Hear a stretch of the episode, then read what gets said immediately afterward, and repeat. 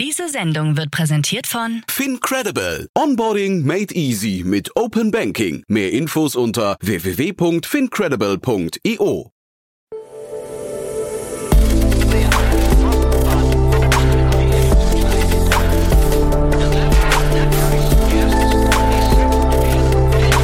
Startup Insider Daily. Investments und Exits. Herzlich willkommen zu Startup Insider Daily. Mein Name ist Jan Thomas und ihr hört unser Format Investments und Exits. Ihr wisst ja, jeden Tag begrüßen wir hier die wichtigsten Investorinnen und Investoren zum Gespräch über Finanzierungsrunden, über Exits und über alles, was wichtig ist oder wichtig wird aus Sicht der Investorinnen und Investoren. Heute zu Gast ist Otto Birnbaum von Revent und wir haben, ja, ich würde sagen, ein längeres Gespräch geführt, denn wir haben relativ viele Themen besprochen. Wir haben zum einen noch mal kurz über Resourcify gesprochen. Da gab es ja eine Finanzierungsrunde, die war noch schon bei uns im Podcast. Da ist aber auch Revent beteiligt und dementsprechend habe ich Otto nach seinem Blick auf das Unternehmen gefragt. Wir haben aber auch über das Funding-Klima für Fonds gesprochen aktuell. Wir haben nämlich eine Meldung aus Berlin besprochen von einem Fonds, die darauf schließen lässt, dass es gerade nicht ganz einfach ist für Fonds, ihre Fonds zu schließen bzw. ihre Funding-Ziele zu erreichen. Das haben wir besprochen. Wir haben aber auch zwei coole Unternehmen besprochen. Da davon ein Exit und eine Finanzierungsrunde aus den USA. Also ihr seht schon ein munterer Reigen an Themen und es macht mit Otto ja immer besonders viel Spaß, weil Otto dann bereitwillig auch links und rechts ja immer noch ein bisschen erklärt und einordnet. Dementsprechend ein tolles Gespräch, auf das ihr euch jetzt freuen könnt. Hier kommt, wie gesagt, Otto Birnbaum von Revent. Werbung Sei dabei beim HTGF Family Day am 11. und 12. Juni in der Station Berlin. Für zwei Tage voller Inspiration und Business. Tauche ein in ein einzigartiges Netzwerkerlebnis mit bis zu 1500 Teilnehmenden. Erkunde das innovative Seed- und Later-Stage-Portfolio des Hightech Gründerfonds. Lass dich vom vielseitigen Programm inspirieren und knüpfe wertvolle Kontakte. Sichere dir jetzt dein Ticket. Mehr Informationen findest du unter www.family-day-htgf f.de. Startup Insider Daily. Investments und Exits. Cool, ich freue mich sehr. Otto Birnbaum ist wieder hier von Revent. Hi Otto. Hallo Jan. Ja, cool, dass wir wieder sprechen, Otto. Und äh, du, ich habe äh, Revent ja gerade neulich, haben wir mehrfach hier über Resourcify gesprochen. Glückwunsch, ne? Ja, vielen Dank. Das ist eine unserer ähm, Portfoliofirmen. Die haben wir letztes Jahr investiert ähm, und haben wir mit der Firma jetzt ein Jahr lang eng gearbeitet und sind ganz froh, dass sie jetzt so eine starke, ja, fast 15 Millionen Series A geraced haben. Ja, wir haben uns ja neulich bei bei äh, Vorwerk Ventures gesehen. Da, da war ich ja ein bisschen, da war ich ja ein bisschen im Nebel stochern, äh, was wohl das Investment sein könnte, was ich mit Vorwerk Ventures zusammen gemacht hat. Jetzt ist die, die, äh, der, der, der Mantel des Schweigens ist äh, gelüftet.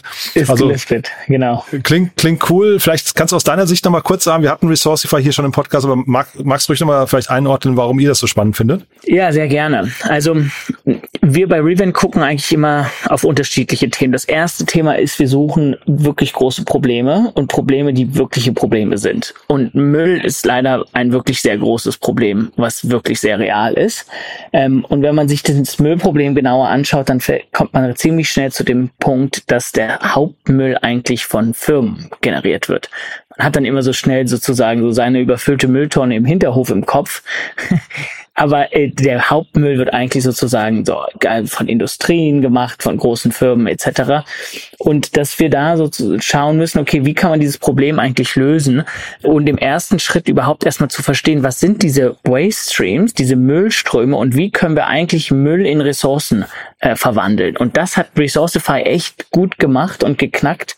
Ähm, und wenn wir da sozusagen, selbst wenn es nur 30 Prozent sind von Dingen, die vorher auf der Müllhalde landen oder verbrannt wurden, wieder zurück in den Kreislauf schieben können und äh, upcyclen können oder wirklich eine richtige Kreislaufwirtschaft hinbekommen, boah, dann ist das ein wahnsinniger Hebel. Das ist ein wahnsinniger Hebel, was CO2 angeht. Das ist ein wahnsinniger Hebel, was Ressourcen angeht, die auch immer knapper werden, auch Supply Chains immer, sagen wir mal, auch geopolitisch gar nicht so einfach sind zu erschließen. Ja, da gucken wir uns auch echt viel im Material-Bereich an. Was kann man da eigentlich upcyclen?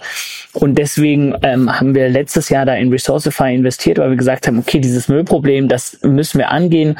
Und der erste Schritt, das sozusagen zu digitalisieren und äh, Themen, die sozusagen sonst weggeschmissen werden, zu upcyclen, zu recyceln, in die Kreislaufwirtschaft zu bringen, das macht sehr, sehr viel Sinn. Und der letzte Punkt ist, was wir, worauf wir immer achten, ist, dass für alle das sinnvoll ist, diese Lösung zu implementieren. Ja, wir, wir reden von Aligned Financial Incentives ähm, und das ist so, dass die Firmen sparen irgendwie bis zu 40 hm, Prozent an Müll äh, und aber auch Kosten, ähm, weil sie sozusagen diese Müllstreams von Kosten in Umsätze teilweise generieren können. Die Gesellschaft hat insgesamt mehr Recycling, die Firmen haben mehr Recycling. Ja, und wir als Shareholder von Resourceify freuen uns natürlich, wenn die Firma sozusagen äh, ihre Kunden glücklich macht und somit ein Enterprise Value aufhebt.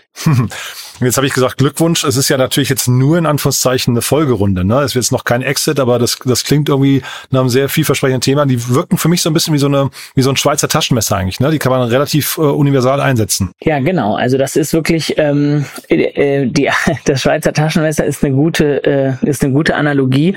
Das liegt daran, dass sie mit ganz unterschiedlichen Industrien arbeiten. Ja, die arbeiten im im Handel äh, mit ganz ganz großen Supermarktketten zusammen, die wahnsinnig viel Papier haben ja, Verpackungen, die sozusagen dann wieder in den, in den Kreislauf kommen können. Aber die arbeiten auch im Healthcare-Bereich mit Krankenhäusern zusammen, wo man in der Vergangenheit ganz viel Plastikthemen einmal benutzt hat und weggeschmissen hat. Und wenn man das gegen Metallthemen austauscht und abwäscht und wieder benutzt, mhm. ja, ein bisschen platt gesprochen, kann man da wahnsinnig viel sozusagen Entsorgungskosten sparen und, und aber auch eben Müllberge sparen. Das ist vielleicht sogar eine ganz gute Überleitung jetzt zu unserem ersten Thema, das du mitgebracht hast. Denn da, also mal, das, das wäre jetzt vielleicht dann der Laserfokus auf eine Industrie. Ne? Ähm, Müllsparen ist da schon das Thema. Du hast ja vorhin gesagt, es geht genau darum, irgendwie ähm, Müllströme zu verändern, ähm, große reale Probleme zu lösen. Das ist schon ein Problem. Wie groß, also real ist es auf jeden Fall, wie groß ist es, kann ich nicht beurteilen, aber lass uns mal einsteigen. Ne? Äh, Spoontainable. Ja, sehr gerne. Also Spoontainable äh, war jetzt hier in der News. Ähm, vielleicht noch mal ganz kurz, was die machen machen, die produzieren Besteck, ja, was essbar ist, mhm. aus sogar geretteten Kakao und Haferschalen. Das heißt aber, wenn man da seinen Takeaway-Salat bekommt, kann man sozusagen mit dem Löffel oder mit der Gabel, mit der man den Salat isst, den dann gleich mitessen. So, und das ist jetzt vielleicht per se jetzt nicht der, der Riesen, die Riesen Billion Dollar Company und der irgendwie IPO-Exit, aber erstens wurde, wurden sie jetzt trotzdem verkauft nach fünf Jahren ähm, an Eco Tableware. Und für mich ist das so ein schönes ich sag mal, eine Point Solution, ein Beispiel, wo man sagt, okay, es, es gibt eigentlich echt ganz schön viel Einwegbesteck und gerade in so einer Delivery-Kultur, wo man jedes Mal, wenn man Salat bestellt, das dazu bekommt, wenn das jedes Mal wieder sozusagen im Müll landet und recycelt wird oder nicht recycelt wird, ist das schon jetzt vielleicht nicht der, der größte Painpoint, aber zumindest einer. Und und, und da ist das eine elegante Lösung. Und ich glaube, deswegen haben wir sozusagen auch in Resourceify investiert, weil wir schon so sehen, dass die das Schweizer Taschenmesser sind, ganz viele Firmen dazu zu bringen, die Kreislaufwirtschaft sozusagen zu kreieren und, und zu sagen, okay, gut, wenn ich hier ganz viel Verpackungsmüll habe, weil ich so viele Waren in mein Warenhaus einliefern muss, dann kann ich schauen, ob ich das nicht selbst sozusagen recycle und, und dann wieder daraus irgendwie Papierservierten machen kann, die ich wiederum im Laden verkaufen kann. Mhm. Ja. Ja, und ich finde, für, für Restaurants ist es eigentlich eine schöne Story, die sie damit auch ähm, kreieren können. Ne? Wenn du halt sagst, hier, äh, dein, dein Plastikbesteck, das tauschen wir aus, du kannst jetzt Besteck essen, ne? also du baust eine Marke, baust eine, fast wie so ein Gütesiegel da drum.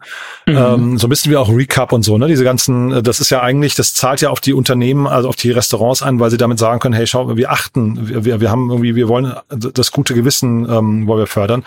Finde ich eigentlich stark. Ich fände nur immer, ich fand Spoontainable als, als Markenname so ein bisschen halb gelungen, ja, weil der halt sehr dann doch sehr ähm, sehr lang und sehr schwer zu merken ist. Ich meine, wir beide haben jetzt eben dreimal drauf gelesen und haben den ins Intus, ne? Wir sind ja auch, wir gucken mit einem anderen Blickwinkel drauf, aber wenn ich mir jetzt so ein Restaurant vorstelle, da steht dann draußen Spoontainable dran, da weiß nicht, ist so ein bisschen bisschen lang, ne? Ja, ja, und aber ich glaube, du hast da noch mal was Schönes aufgegriffen, das ganze Recap und und sozusagen die ganzen Bowls, also da ist schon eine ganze Industrie, die jetzt gerade auch ja, transformiert ist vielleicht ein bisschen übertrieben, aber die sich schon wandelt, äh, das, was auch stark von der Regulation getrieben wird, zu sagen wird, okay, wir gehen weg von diesen Einmalverpackungen mhm. und brauchen ja Themen, die wir mehrfach benutzen können oder die wir eben, äh, die aus einer Kreislaufwirtschaft kommen. Das heißt, da sind sie, glaube ich, schon in einem Thema, was insgesamt interessant ist.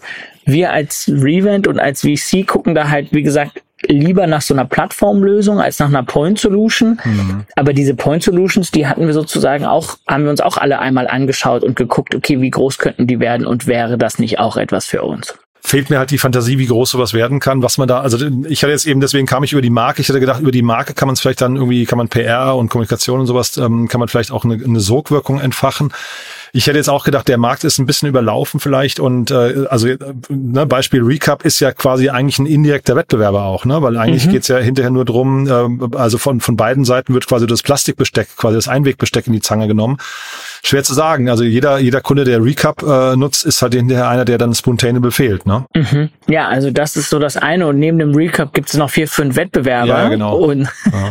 und das ist halt auch nicht so einfach zu verteidigen. Ja, weil das ist im Endeffekt muss man da, glaube ich, sozusagen den Markt zumachen. Wenn man da mhm. einmal ein Restaurant als Kunden gewonnen hat und der zufrieden ist, ist das eine gute Sache. Aber wenn da jemand kommt und einen günstigeren Preis für ein sehr, sehr ähnliches Produkt anbietet, hm, also da wird es, glaube ich, schon auch einen Margendruck nach unten geben, äh, dadurch, dass das gar nicht so einfach ist, ähm, ja, zu differenzieren. Wir hatten die äh, eine der beiden Gründerinnen, die Julia, äh, vor zweieinhalb Jahren hier mal im Podcast. Es war irgendwie schon erfrischend, muss ich sagen. Die kam aus der Uni, haben das aus der Uni heraus entwickelt und so mit, mit totalem Elan irgendwie ist die hier aufgetreten. Äh, deswegen, ich freut mich total. Ich hoffe, das war jetzt irgendwie ein, zufriedenstellender Exit. Ob es ein life-changing Event ist, ähm, wird man, wird man äh, vielleicht nicht erfahren. Aber wir laden sie auf jeden Fall nochmal ein, weil ich finde es ich find's toll, muss ich sagen. Es ist ein schönes Thema. So eine, ja, also äh, hat ja, zahlt ja einer auf eine bessere Zukunft, ne? Total. Und man muss dazu auch sagen, die haben das vor fünf Jahren gestartet. Ne? Mhm. Da waren die schon auch noch mal so ein bisschen ahead of the curve. Ja. Ähm, äh, da war jetzt noch nicht irgendwie Recop in aller Munde und ähm, äh, also das das kommt jetzt, glaube ich, noch. Das ist vielleicht manchmal auch so, dass die Dinge manche Unternehmer und Unternehmerinnen sind sind tatsächlich zu früh. Ja, die sehen die Sachen und dann kommt dieser Markt sozusagen erst fünf, sechs, sieben Jahre später.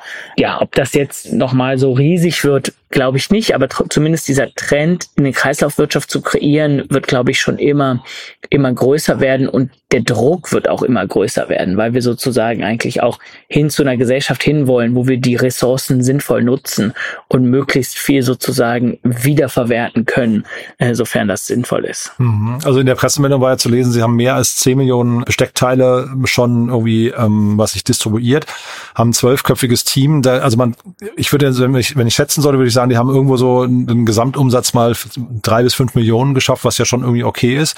Und äh, Frage dich wäre jetzt, du sagst gerade äh, ahead of the curve, aber das heißt, sie wachsen ja vielleicht auch noch rein in so eine Welle oder oder oder so der Umsatz kann ja noch weiter wachsen. Sie haben einen Strategen als ähm, Exit-Kanal gefunden. Wie, wie guckt der dann da drauf? Sagt der dann, ich, ich zahle eigentlich den Zuk ich zahle Multiple auf den zukünftigen Umsatz oder auf den jetzigen Umsatz oder äh, spielen Multiples gar keine Rolle? Ja, sehr gute Frage. Also äh, 2021 haben sie weniger eine Rolle gespielt, als sie jetzt spielen, sagen wir mal so.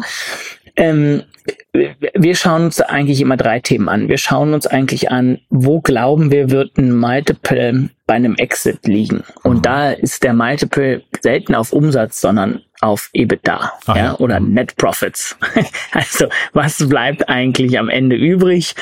Wie schnell wachse ich, wie hoch ist meine Marge. Das mhm. treibt den Umsatz, der sozusagen dann an der Börse oder auch von einem Private Equity Haus gezahlt wird oder der Multiple, der dann auf den, auf den EBITDA gezahlt wird.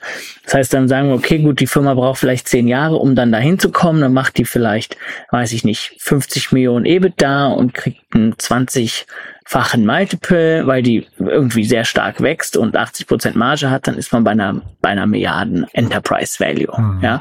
Aber wenn sie nur 40 Prozent Marge hat und nicht 80, weil sie eben nicht im Softwarebereich ist und vielleicht nicht ein 2x wächst, sondern nur 30 Prozent wächst, ja, dann dann kannst du den Multiple schon mal von 10 auf irgendwie 5 oder von 20 ja, runter auf 5 ziehen. Ja, das heißt, also keiner weiß, wo die Public-Märkte da in den 10 Jahren sein werden, aber die, die Treiber, was diese, was diesen Multiple ausmacht, die werden schon äh, die, die gleichen bleiben. Das heißt, wir gucken uns das rückwärts an. Wo stehen wir in 10 Jahren? Mhm. Und dann gucken wir, okay, wie viele Runden brauchen die? brauchen irgendwie einen C-Investor, einen B-Investor, einen A-Investor und einen Seed-Investor und die wollen alle für das Risiko, was sie in Kauf nehmen, äh, bezahlt werden. also wenn ich als Seed-Investor investiere, dann möchte ich sagen, okay, ist mein Risiko, kriegen Sie wirklich sagen wir mal, die Distribution hin, Product Market Fit hin und wachsen sie jetzt von einer halben Million Umsatz auf zwei Millionen Umsatz zum Beispiel. So, und dann kommt der A-Investor und sagt, okay, gut, die haben Early Product Market Fit, aber können wir das jetzt von zwei Millionen auf zehn Millionen skalieren und können wir jetzt andere Märkte aufmachen? Kommt der B-Investor und sagt, okay, kann ich jetzt von zehn Millionen auf 50 Millionen gehen und können wir das professionalisieren etc. Und da ist meistens immer so, so Abstände von so, ich sag mal, 12, 24 Monate. Und die meisten Investoren suchen in dem Zeitraum schon fast ein 2x auf, auf das Geld, was sie investiert haben. Hm. Und wenn du dann rückwärts rechnest, ja, bist du bei einer Milliarde Exit, dann will irgendwie der C-Investor, sagen wir mal, vielleicht nicht mehr ein 2x haben, aber 50 Prozent, dann muss der sozusagen, darf der nicht unter 700 Millionen Posts und der davor nicht unter 300 und der nicht unter 150 und der nicht irgendwie unter 75 und so weiter. Und so muss das dann so sozusagen passen. Man muss dazu sagen, dass in der Frühphase unser größtes Risiko als Seed-Investor ist, dass die Firmen gar nicht zu einem Product Market Fit kommen. Ja, sondern mhm. dass sie sozusagen gar kein, gar nicht den Umsatz auf ein, zwei Millionen sozusagen schaffen, sondern vielleicht bei so ein paar kleineren Kunden bleiben, aber das dann da nicht wirklich ein größeres Geschäft rausskalieren können. Das Risiko ist das größte. Wenn sie sozusagen in den zwei, drei Millionen Umsatz reinkommen, dann ist das nächste Risiko, okay, wie schaut da jetzt ein A-Runden-Investor drauf und was für ein Multiple bekomme ich auf meinen Umsatz? Da ist dann ein Risiko, dass ich vielleicht, sagen wir mal, für das Risiko, was ich in Kauf genommen habe, nicht so viel honoriert werde und die nächste Runde nicht so viel ja, wertvoller oder teurer ist, ja. Mhm. Aber das sind sozusagen kurzfristige äh, kosmetische Themen. Ja, das ist dann jetzt vielleicht nicht genial, aber solange die Firma hin sozusagen zu einem interessanten EBITDA kommt und dann bei einem interessanten EBITDA Multiple verkauft wird, ist egal, ob die A- oder B-Runde dann vielleicht über- oder unterbewertet war. Ich habe jetzt parallel hier gerade mal bei äh, Crunchbase geguckt, da sind sie gar nicht geführt. Ja, das heißt, ähm, ich habe auch nochmal geschaut, der Anlass unseres letzten Gesprächs war auch keine Finanzierungsrunde. Das heißt, kann durchaus sein, dass sie sogar gebootstrapped sind oder zumindest keine großen Runden gemacht haben. Und das wäre natürlich an der Stelle wieder äh, dann egal fast, wie hoch der Exit ist. Das wäre ja eigentlich erstmal toll, ne? Mhm. Ja, total. Und also auch gerade so ein, weiß ich nicht, wenn man dann, wenn die gesagt haben, du meintest so, die sind so vielleicht kumuliert bei drei bis fünf Millionen Umsatz, dann war der vielleicht bei drei Millionen letztes Jahr oder lass es zwei sein, dann kriegen die darauf, keine Ahnung, dreimal Umsatz, sechs Millionen, zwei Gründer, drei Millionen jeder Cash, ist schon auch eine eine echte Summe. Das, die haben das ja auch aus der Uni heraus gegründet. Also ähm, genau, als reine Spekulation. Ja, ja, ja, genau. Das ist jetzt outside in wirklich äh, reine Fantasie. Aber ich gucke jetzt hier gerade im Handelsregister, 42 Prozent haben beide noch jeweils. Mhm. Ähm, das ist schon toll. Also da muss man sagen, auch da, also das, das fordert einem ja noch mehr Respekt ab. Ne? Da, da haben sie ja wirklich das geschafft, mit sehr kleinem Geld dann irgendwie Bootstrapping ähnlich das Ganze irgendwie äh, hochzuziehen. Super. Mhm. Ne? Total. Also Glückwunsch, aber wir laden sie nochmal ein, wenn sie, wenn sie nochmal kommen möchten, die Geschichte nochmal erzählen möchten, dann kriegen wir das in den nächsten Tagen nochmal aus erster Hand erzählt. Ähm, dann lass uns mal zum nächsten Thema gehen. Das ist jetzt, glaube ich, da haben wir es mit jemandem zu tun, der ist quasi an der anderen Seite. Ähm, also ich glaube, Bootstrapping äh, und Bescheidenheit passt da nicht ganz hin. Ne? Also ja.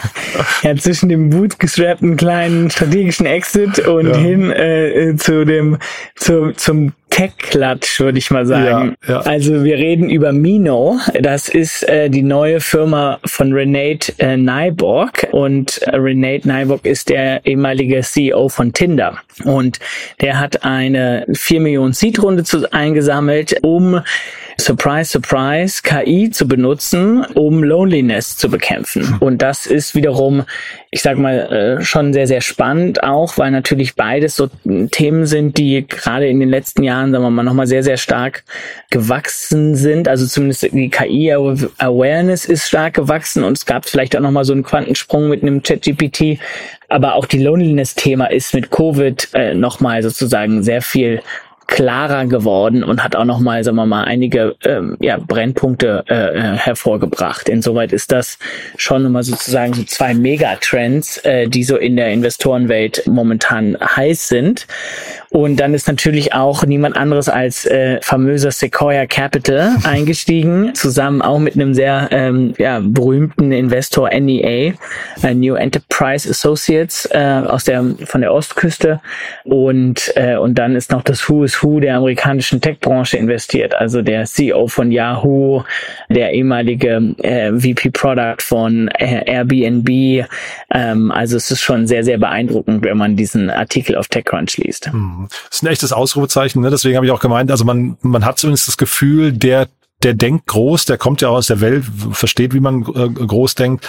Ähm, ich habe versucht, so die Brücke für mich zu sehen zu Tinder. Das ist mir noch nicht ganz klar. Würdest du sagen, dass das Produkt verfolgt ähnliche Logiken? Weil es ist ja hinterher eine, eine KI, äh, mit der man zu tun hat. Ähm, weiß hm. nicht, ob du das Produkt schon greifen kannst. Ich noch nicht ganz. Also das Produkt habe ich so verstanden, dass du sozusagen wie eine Art App runterleitst, Mino, und mit der kannst du chatten. Mhm. Und du chattest mit der, wenn du dich einsam fühlst. Mhm. Sagst, hey, irgendwie fühle ich mich leer oder ich habe meine ganzen Freunde sind nicht da und und dann reagiert der auf dich. Und da sind die auch nicht die einzigen. Also auch in dem Bereich haben wir in den letzten Wochen, äh, Monaten bestimmt mehrere Startups gesehen, die in diesem Bereich sozusagen Companions, Digital mhm. Companions bauen. Ich weiß nicht, ob du vielleicht den Film Her gesehen ja, ja, hast. Klar. Äh, so, das ist, glaube ich, so ein bisschen die Vision, wo die mhm. hinwollen. Ich habe mich nur gefragt, eben, also Tinder könnte ja dahingehend funktionieren, dass man halt eben nicht nur mit einer Person, sondern dass man seinen ganzen Freundeskreis da aufbaut. Ne? Das, das war so ein bisschen äh, die, die Frage, weil ich die Brücke zu, zu Tinder, also ich, mir, mir fehlt so sein ähm, der der der wie sagt man Founder Founder Business Fit ne ähm, ja, den, ja. den also natürlich kann der Apps und sowas mache ich mir gar keine Sorgen aber so sagen wir zu seiner Vergangenheit hätte ich fast gedacht da passt dann so so Relationship Mentoring, wie er es glaube ich nennt, äh, nicht ganz rein. Ja, ja, ja. ja er, ich glaube in dem Blogpost oder wird so behauptet er so ein bisschen, er hat eigentlich gesehen, wie, wie wie einsam die Leute bei Tinder sind, dass sie auch bei Tinder sind, weil sie einsam sind ah. und ob es da sozusagen nicht eine andere Möglichkeit gibt außer Dating. Aha, okay. Ja, das ist so das eine. Auf der anderen Seite ist, ist glaube ich auch, ja, ist der, glaube ich, ein guter Executive, der kann irgendwie, der kann, ist bei uns bei Revent auch ganz interessant. Wir fragen immer sozusagen für uns, ist ganz wichtig für einen CEO, der muss fundraisen können, er braucht, muss Geld organisieren und hiren können. Mhm. Und wenn die beiden Sachen richtig gut kann, besser kann als viele andere, dann ist das ein echter Edge. okay. Weil dann kannst du Geld organisieren und dann die Leute organisieren, die das Produkt und die Firma sozusagen bauen. Und das als CEO, wo du ja auch kein Bottleneck sein möchtest, zu skalieren, weil ah. du der bist, der als Beste das Produkt macht oder am besten verkaufen kann oder äh, weiß ich nicht, am, am besten den die Algorithmus schreiben kannst. So, das willst du eigentlich nicht. Du willst eigentlich einen CEO haben, der hat die klare Vision und der organisiert alles, was nötig ist, um da sozusagen hinzukommen. Mhm. Und soweit bringt er, glaube ich, schon viel mit. Wir haben nochmal bei Revent sozusagen, sind wir momentan noch nicht ganz angekommen, zu sagen, ob eine KI wirklich so eine hochkomplexes Thema wie Einsamkeit lösen kann. Mhm. Ja, wir sagen so ein bisschen, die menschliche Psyche ist so komplex, ähm, das ist sozusagen die Königsdisziplin. Mhm. Wenn die KI das hinbekommt, das ist so, das macht sie sozusagen so als letztes. Mhm. Ja? Wenn sie erstmal hinbekommt, irgendwie einen Salesbrief zu schreiben oder deinen Anrufbeantworter zu bespielen, deinen Arzttermin zu buchen und so weiter. Mhm. Und ich glaube, da sind wir jetzt so langsam angekommen mit einem ChatGPT. Ja, das war so, das, wir waren irgendwie vor zehn Jahren alle total heiß auf Siri und dann ziemlich äh, frustriert, dass sie nie was verstanden hat. und jetzt ist so, okay, gut, ich kann die jetzt fragen, bitte Siri, ruf doch mal hier in meinem Telefonbuch meine Schwester an. Das schafft mhm. sie jetzt. Wow. Aber schafft sie da jetzt sozusagen jemanden äh, in ein Gespräch zu verwickeln, dass er sich nicht mehr einsam fühlt? Das ist schon eine echt äh, starke Aufgabe. Und auch ein bisschen damit verbunden die Frage, ob die Zielgruppe, die er adressiert, nämlich so die wahrscheinlich die, die jüngere Generation, ob das eigentlich die richtigen sind hinterher. Vielleicht sind das die richtigen, weiß ich gar nicht, aber ich hätte jetzt fast gedacht, äh, Einsamkeit ist eine Sache, die im Alter stark zunimmt. Ne? Und äh, mhm. ich, wo man, glaube ich, ein bisschen aufpassen muss, aber ich will jetzt hier auch nicht die, die äh, moralische Keule auspacken, aber dass wir jetzt nicht durch KI dann an solchen Stellen auch zu so einer Zweiklassengesellschaft werden, ne? wo der eine irgendwie, die können sich leisten, das dann irgendwie sich mit, mit echten Menschen zu umgeben und die anderen kriegen ihre, ihre Seelenheil dann von der Maschine. Ne? Ja, ja. Wär, also nichts, ja. nichts dagegen, besser, besser so als gar nicht, aber ähm, weißt du, was ich meine, ne? Das wäre wär mhm. schade. Aber also ich glaube auch, also die zielen ja schon stark auf die Gen Z-Gruppe ab, auf die 18- bis 25-Jährigen. Mhm die natürlich auch wesentlich weniger Berührungspunkte haben mit der Technologie. Ähm, da ist auch interessant zu sagen, okay, da gibt's auch sozusagen Schulen, die sagen, es ist fast besser mit einem anonymen Chatbot zu schreiben. Traut man sich mehr Dinge zu sagen, die man sonst sich unwohl fühlen würde, jemandem zu sagen, ja, wo man vielleicht ein Schamgefühl hat.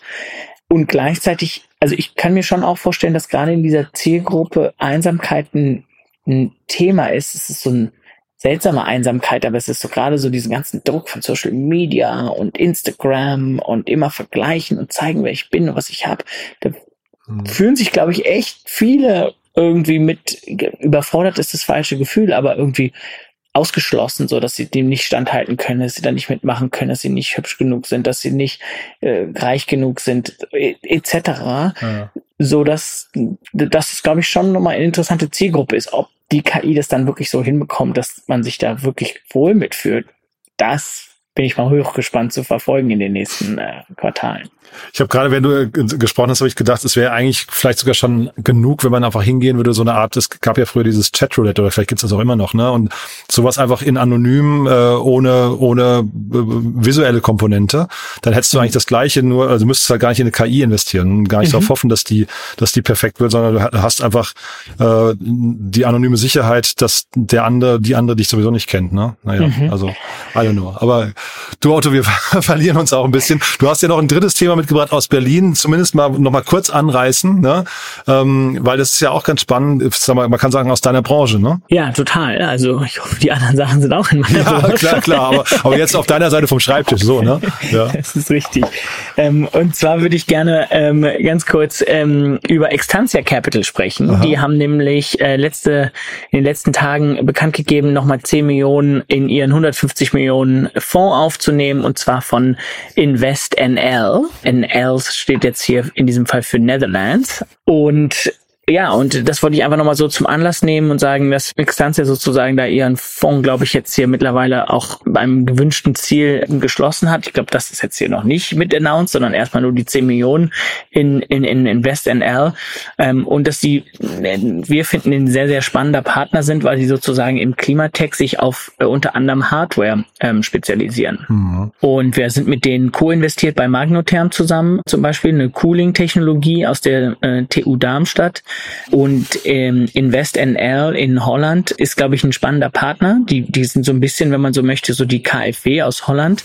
Aber Holland hat gerade so für den Klimatech-Bereich ist das eigentlich ein hochinteressantes Land. Es ist ja eigentlich von der Einwohnerzahl relativ überschaubar. Also mhm. selbst jetzt wenige Startups, die sagen, ich möchte morgen nach Holland expandieren. Das ist so mein Nummer eins Ziel.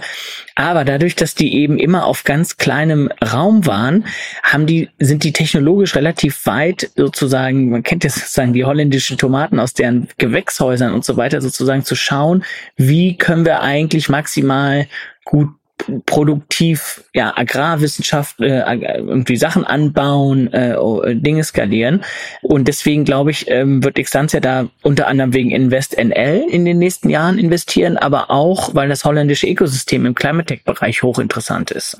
Also wir haben zum Beispiel auch in Farmless investiert im Arctic-Bereich. Mhm. Die machen CO2-negative Proteinproduktion. Ist nochmal ein Thema für einen anderen Tag. aber, ähm, aber wir sind, also wir können das gut verstehen, dass die InvestNL mit an Bord genommen haben. Ich glaube, das ist ein sehr spannendes Ökosystem und wir freuen uns, dass Extantia hier ähm, ja so, so starkes Fundraising für ihren Fonds äh, macht. Mhm. Nee, super. Ich habe die Meldung halt so ein bisschen, also der Fonds ist 150 Millionen. Ähm, das ist jetzt ein 10 10 Millionen, äh, was ich, eine 10 Millionen Beteiligung. Da, ich habe mich gefragt, weil wir hatten das neulich beim World Fund schon, wir haben sehen es aber auch jetzt immer öfter so, First Closing wird announced, Second Closing wird oder Final Closing wird announced, dann irgendwie so größere Tranchen. Und das, äh, deswegen habe ich vorhin auch gesagt, deine Branche, weil es fühlte sich so ein bisschen an, als wäre halt quasi der gesamte Markt momentan, ähm, sowas, was äh, VC-Fonds angeht, so ein bisschen unter Druck, ne? dass man halt irgendwie nicht mehr ganz so leicht seine Fonds zubekommt, deswegen so quasi in so, weiß nicht, so ein bisschen Salamitaktik immer wieder kommuniziert. Ne? Ich weiß nicht, ob, vielleicht ist es auch ein falscher Eindruck, aber das wirkte halt für mich so ein bisschen so, ne? Also ich glaube, es ist relativ fair zu sagen. Die, aktuell ist der äh, VC sag mal, der LP-Markt, ja, der Limited Partner-Markt, das heißt die Investoren, die in die VCs investieren, der ist momentan alles andere als rosig. Mhm. Und das liegt daran, dass die Zinsen sind hoch, das heißt die Alternativen in Venture Capital Fonds zu investieren sind relativ hoch. Man kann viele andere Sachen machen. Viele warten aber auch, dass die ganzen Growth Funds sagen wir mal, diese Liquidität ausspülen und die warten auf das IPO-Fenster und solange das noch nicht kommt, können die nicht sozusagen die, die Growth Funds zurückspielen und dann können die Investoren nicht in neue Fonds investieren und so Schockstarre eigentlich, ne? Da, da ist sozusagen einfach ja ein, ein Stau im im, Kapit im privaten Kapitalmarkt momentan. Das heißt, mhm. das was in 2021 sehr sehr locker saß, weil die Zinsen de facto negativ waren und dann auch noch viele Exit gab, weil es gab Sparks und, und, und Mergers und so mhm. weiter. So, das wurde dann alles reinvestiert. Das fehlt momentan auf vielen Ebenen. So, das heißt, äh, wir hören jetzt nicht auf, irgendwie VC-Fonds zu raisen und in Startups zu investieren, aber es ist halt wesentlich schwieriger. Mhm. Und ein Kommunikationsevent wie so einen, ich sag mal, so einen starken Meister wie InvestNL ist auf jeden Fall ähm, eine, eine super Nachricht, die man eben, die man gerne kommuniziert, um dann auch noch mal so ein paar Investoren darüber zu informieren, wo wir jetzt eigentlich stehen und was gerade passiert ist, ähm, um da vielleicht auch manche Dinge nochmal zu beschleunigen. Aber ich glaube, dass das sogar bei Extantia jetzt gar nicht der Fall ist. Also ich bin relativ sicher, dass der Fonds eigentlich komplett zu ist. Weiß ich nicht, mhm. aber da hatte ich sozusagen so gehört durch, durch den Grapevine. Das heißt, das ist, glaube ich, jetzt gar nicht das Hauptziel gewesen. Manchmal ist auch die andere Seite, die sagt, ich möchte unbedingt aufmerksam machen, dass ich in Startups investiere oder in VCs investiere. Und dann kann auch sein, dass InvestNL sagt, ich möchte gern diese Nachricht bringen, damit Revent sagt, hm, okay, vielleicht sollten wir mal mit InvestNL sprechen. Ach so, ich dachte, vielleicht wollen auch beide einfach nur der, der gesamten Branche was Gutes tun, indem sie sagen, hey, guck mal, es wird in größeren es geht weiter. es geht weiter, genau. Ne? Ja, ja, ja. Aber das war so ein bisschen so meine Interpretation, dann, dann ist die ja vielleicht nicht ganz falsch. Ähm, zeitgleich ist es ja auch trotzdem Grund zu feiern, muss man sagen. Und 10 Millionen ist also eine Pressemeldung auf jeden Fall wert. Ne? Schon, mhm. schon cool. Ja, es ist auf jeden Fall wert und ich glaube, also ich meine, wir sprechen jetzt darüber, man liest das, ähm, das ist so ein bisschen, äh, wie du schon sagst, auch ganz schön zu sehen, es geht schon auch weiter. Also das ist, äh, obwohl manche Nachrichten bestimmt nicht so äh, hübsch waren und auch die nächsten Monate bestimmt nicht ganz so einfach werden, ähm, äh, geht's insgesamt weiter und es wird auch weiterhin äh, Geld gerade im Klimabereich und gerade im Tech-Bereich äh, bereitgestellt werden. Genau, wir hatten jetzt hier gerade Traceless zum Beispiel, ist ja auch toll. Also es gibt so große Runden also größere Runden, ne? Resourcify haben wir gerade am Anfang, also ne, Brücke wieder zum Anfang hier. Also man hat schon das Gefühl, die, die, die Szene ist, äh, ist nicht am Boden, sondern da passiert gerade was. Da wurden vielleicht ein paar Sachen jetzt irgendwie, ähm, was nicht, pausiert oder so, oder waren langsamer als früher du, Teil der Gesundung vielleicht, aber ich glaube, generell verzagen muss man da nicht, ne? Nee, nee, da mache ich mir auch keine Sorgen. Und wenn man sich die Zahlen anschaut, dann sind wir auch relativ nah an einem, an einem 2019er Niveau. Mhm. Ja, das heißt, wenn man, wenn man 2019er hätte man gesagt, das ist das beste Jahr äh, seit zwölf Jahren, ja, ja. ja seit elf Jahren. So und äh, insoweit, äh, ja, nur weil 21 vielleicht ein bisschen sehr verrückt war, muss man jetzt hier nicht gleich äh, die Segel streichen. Jetzt haben wir heute sehr viele Themen von euch gestreift. Das heißt, es ist ungefähr klar, wer sich melden darf bei dir ähm, oder bei euch. Gibt es denn so ein Thema, wo du sagst, das ist für dich gerade ganz besonders heiß? Ha, Jan, so viele immer. muss ich, muss ich mal eins rausgreifen. Ja, du hast ja gerade gesagt, es gibt bestimmte Themen, die habt ihr euch äh, intensiv angeguckt. Ne? Spoontainable mhm. haben wir äh, äh, gerade mal als Beispiel äh, genommen. Wir hatten äh, das Thema KI-basiertes Mental Coaching oder Health da hast du gesagt, die habt ihr euch schon angeguckt und da habt ihr wahrscheinlich dann eben so, also ne, ich würde sagen, dann sind die nicht mehr heiß, ne, mhm. vermutlich. Die sind jetzt für uns nicht mehr so relevant. Genau. Ist, äh, und deswegen habe ich gerade überlegt, gibt es vielleicht irgendwas, wo du sagst, äh, da würde ich jetzt eigentlich gerne mehr sehen?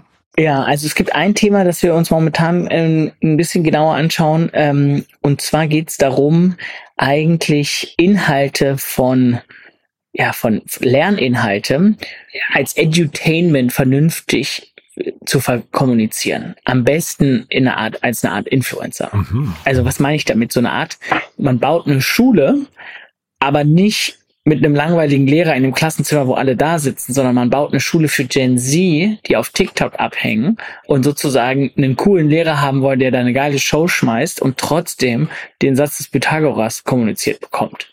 So, und da so ein bisschen suchen wir so ein bisschen, okay, wie kriegt man eigentlich wirklich dieses ganzen Schulstoff gamifiziert und peppig aufgemacht, so dass man dann wie so ein Hollywood-Studio, das einmal produzieren kann und broadcasten kann über äh, über TikTok, über Instagram etc.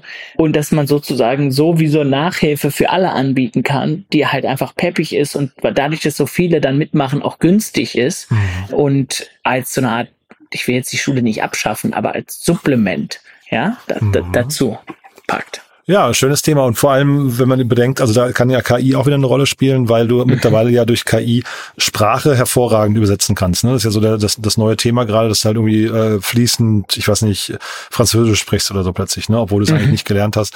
Das kann man natürlich sich mit Videounterricht dann eigentlich wunderbar vorstellen. Deswegen bist du vielleicht dann auch gleich international. Ne? Mhm. Ja, ja, also ja. sehr cool. Also falls sich da jemand äh, berufen fühlt, mit euch zu sprechen, über LinkedIn oder, oder wie ist der Weg bei euch? LinkedIn funktioniert super. Cool. Otto, dann hat es mir großen Spaß gemacht. Ganz lieben Dank, dass du da warst. Waren viele spannende, spannende Insights dabei und ich freue mich aufs nächste Mal. Ich auch. Vielen Dank dir, Jan. Bis dann. Ciao. Startup Insider Daily, Investments und Exits. Der tägliche Dialog mit Experten aus der VC-Szene. Ja, das war Otto Birnbaum von Revent und das war Investments und Exits für heute. Das war eine tolle Folge, quasi die Kompensation unserer Feiertagspause. Ich hoffe, ihr habt uns gestern nicht zu sehr vermisst, aber dementsprechend umso cooler, dass wir heute ein bisschen länger sprechen konnten. Wenn es euch gefallen hat, gerne weiterempfehlen. Ihr wisst ja, wir freuen uns immer über neue Hörerinnen und Hörer, die uns noch nicht kennen. Dann dafür schon mal vielen, vielen Dank an euch und ansonsten euch einen tollen Tag, eine schöne Restwoche. Genießt die Zeit und vielleicht hören wir uns nachher nochmal wieder und falls nicht nachher, hoffentlich spätestens morgen genau an dieser Stelle. Bis dahin alles Gute. Ciao, ciao.